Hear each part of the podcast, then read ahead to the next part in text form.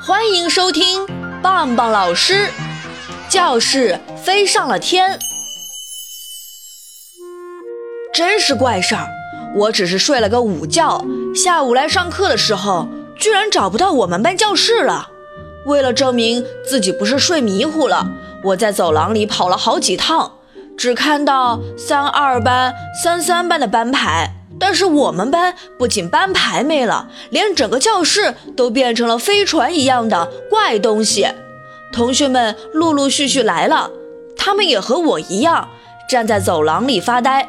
小本推推眼镜说：“什么东西呀？按理说应该是个太空舱，难道我们的教室被外星人绑架了？”我大呼小叫：“啊！”牛一把几个山楂片塞进嘴里说：“咱们班的教室怎么变成太空仓库了？不知道里面有没有储存外星零食呢？你这叫知识匮乏，零食没收！”我抢过牛一的山楂片说：“人家班长说的是太空舱，不是什么仓库。简单的说就是飞船呀、飞碟什么的。飞碟？那里面一定有外星人。”他们不会把我们抓去做实验吧？金豆子说着，轻轻往后挪，躲到了巴佳佳身后。就在大家不知所措的时候，貌似飞船的大家伙里面发出了“咚”的一声。小本把手放在嘴边说：“嘘！”大家都安静下来，静静地听里面的动静。为了听得更清楚，我干脆蹑手蹑脚地走到飞船边，踮起脚尖。可惜飞船的窗户太高了，什么都看不到。我只能把耳朵贴在飞船外面听。牛一招着手说：“捣蛋头，你别离那么近，多危险呢！当心被吃掉。”小本也说：“快回来，说不定有外星辐射呢。”嘘，我把手指放在嘴边，你们别说话就好了。我听到脚步声了。外星人也有脚？金豆子小声问巴佳佳：“大概有吧。”巴佳佳回忆着：“电视上演的有，不仅有脚，还有触角，浑身是透明的蓝色，鞋也是蓝色的。”小本用胳膊碰碰他们，巴佳佳不好意思地捂上嘴巴，不说话了。大家都竖起耳朵听，果然听到了脚步声。脚步声离飞船门越来越近，就在这个绝对安静的时刻，上课铃声忽然响了起来，足足吓了我们一大跳。女生们更是尖叫的抱在一起。小本捂住耳朵，牛一干脆闭上眼睛大叫：“妈妈呀，我的亲娘呀！”飞船的门咔嘣一声从里面慢慢打开。我们每个人都睁大眼睛，期待又紧张地看着门口，想第一时间看到里面到底会走出个什么样的外星生物。欢迎搭乘悟空号，小朋友们好，我是你们的棒棒老师。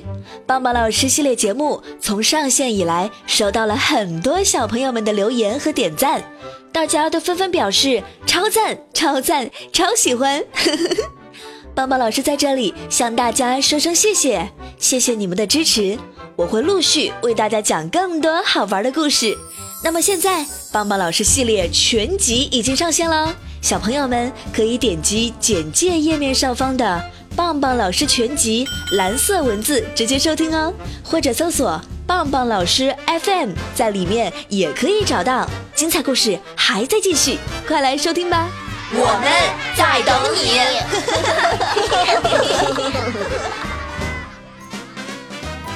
随着开门的声音，棒棒老师走了出来。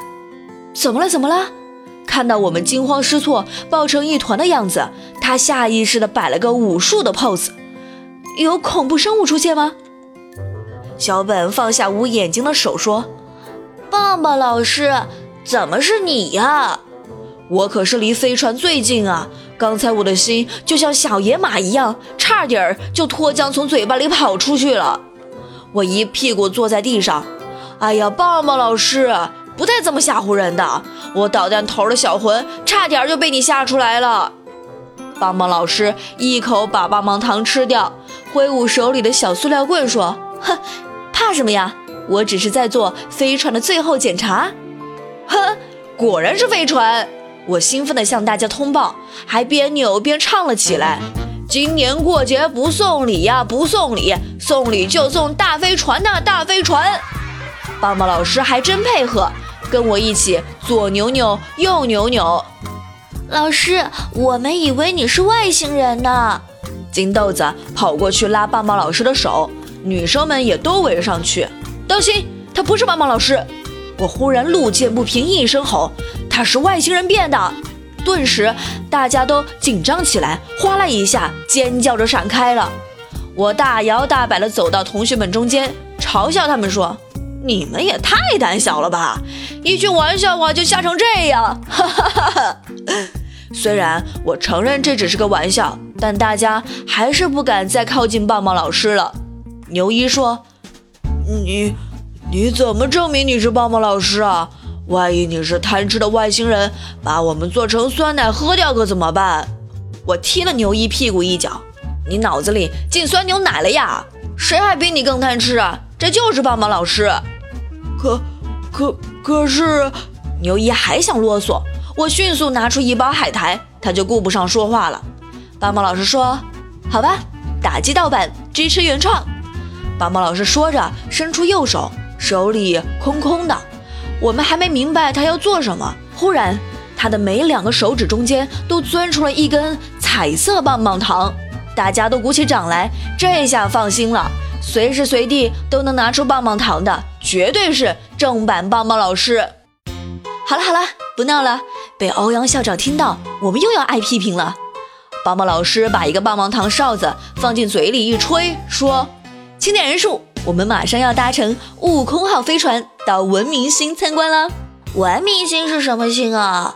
小本自言自语地说：“没文化，当然是外星了。”我说：“没听过有文明星这个星球啊，有点不符合逻辑。”小本叨叨着：“啊。”你们说那里会有外星美食吗？牛一边吃边说。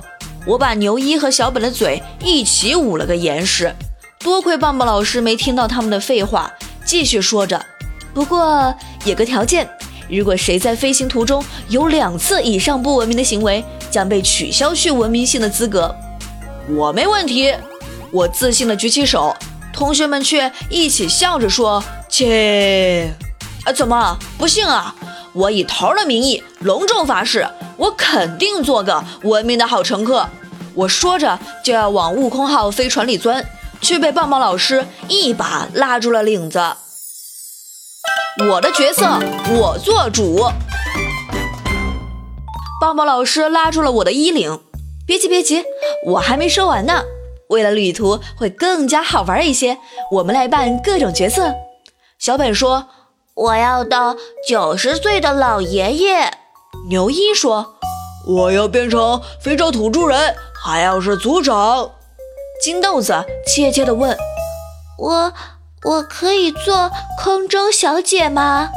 棒棒老师说：“当然是又高又漂亮又有礼貌的那种。”金豆子红着脸点点头：“臭美臭美。”我朝金豆子吐舌头扮鬼脸。